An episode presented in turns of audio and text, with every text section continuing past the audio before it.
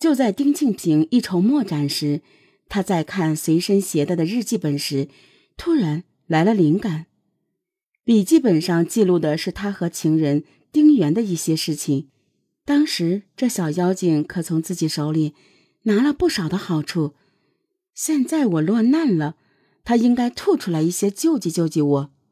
可是让丁庆平犯愁的是，现在自己在加拿大，他怎么可能把吃进去的钱吐出来？更大的担忧是，贸然打电话给丁原。如果他已经被警方控制，这个电话就完全出卖了自己。之后几天，丁庆平认真的梳理了国内的各种报道，从报道中，他得出了情人并没有牵涉进来的结论。一个黑漆漆的夜晚，丁庆平将自己精心伪装了一番，钻进了一家公用电话亭，然后拨通了丁原的电话。丁庆平煞有介事地表示，自己已经办理了加拿大的国籍，中国警方拿他没有办法。我现在正在和新加坡的一家公司合作，一个星期后我会到香港一趟，希望能和你见一面。当然，我不会让你白跑一趟的。两天后，丁庆平再次主动联系了丁原，希望他能到香港一次。尽管我现在遇到了困难，但是在加拿大这段时间，我一直想着你。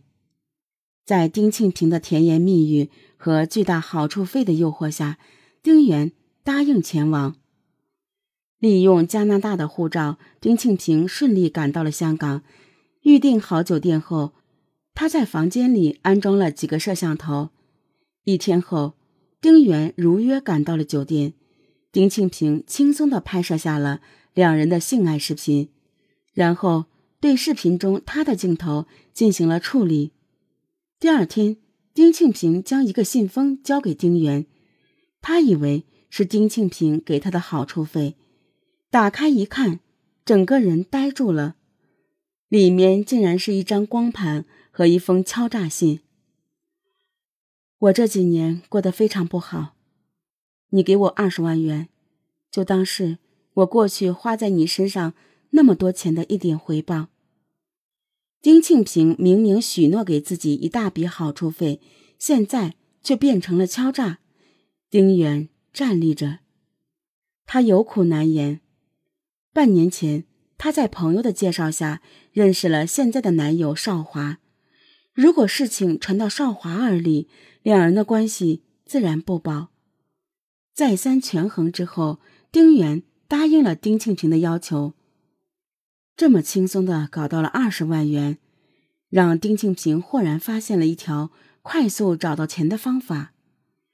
之前他的情人多达七八个，很快他如法炮制，联系到了情人胡芳，花言巧语下把胡芳骗到了香港，并拍摄了性爱视频。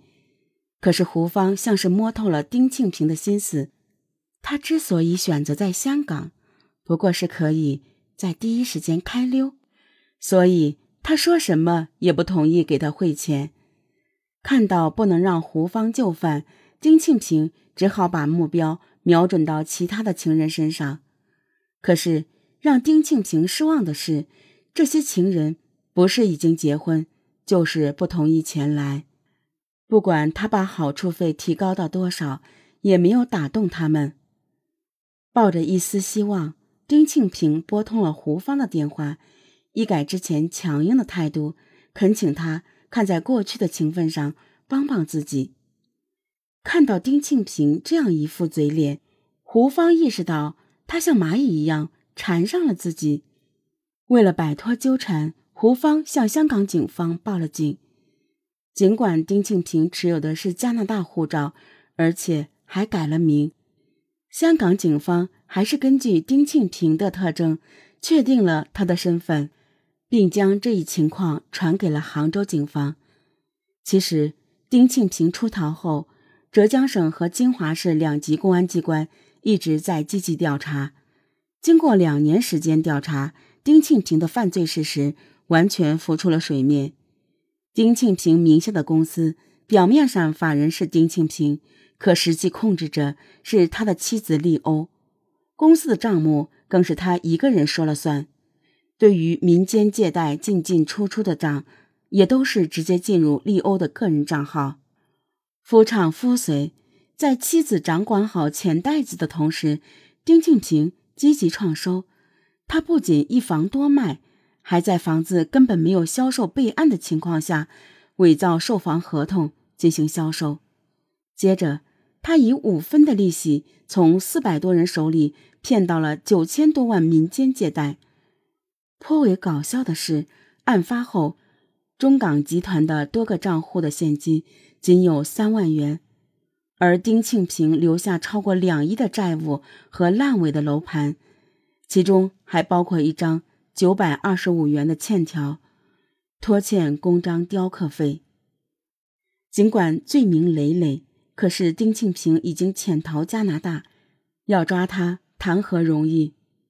就在警方全力获得丁庆平的线索时，没想到他潜回香港犯案，这真是最佳时机。警方根据丁庆平不惜冒险回国犯案。断定他的日子过得应该不好，于是说服胡芳配合，让他说服丁庆平，把给钱的地点放在香港，而不是丁庆平指定的地下钱庄。可是丁庆平拒绝了胡芳的提议，还表示，如果他不能按期将钱打入他的账户，他就在网络上公布性爱视频。警方一方面希望胡芳可以说服丁庆平把交钱的地点定在香港，一方面积极的通过和国际刑警合作，发布了国际刑警组织红色通报。后来，胡芳从丁庆平口中套出，他过去一段时间一直在西班牙出没，警方立刻将情况传给了西班牙警方。二零一四年十二月。西班牙警方在一家酒店将丁庆平抓获。得知丁庆平被抓捕，中国警方马上向西班牙提供引渡请求书和相关证据材料，及时启动了引渡程序。虽然中国和西班牙签署了引渡协议，可是引渡需要得到西班牙宪法法院审判决定，而根据西班牙的法律，这样的判决要经过多次开庭。需要一两年的时间，在等待了九个月之后，中国警方终于等来了好消息。猎狐二零幺五行动办派出工作组赴西班牙办理引渡手续。颇为滑稽的是，在登机前，丁庆平突然装病晕倒，怎么叫都不应。可是这样的小丑式表演根本没有任何作用。几分钟后，他还是无奈的。被带上了飞机。随着丁庆平引渡回国，他的妻子利欧落网也为时不远了。法律终将给那些被他们欺骗的受害者一个说法。尽管劳累了一辈子积攒的血汗钱，很有可能大部分都索要不回了。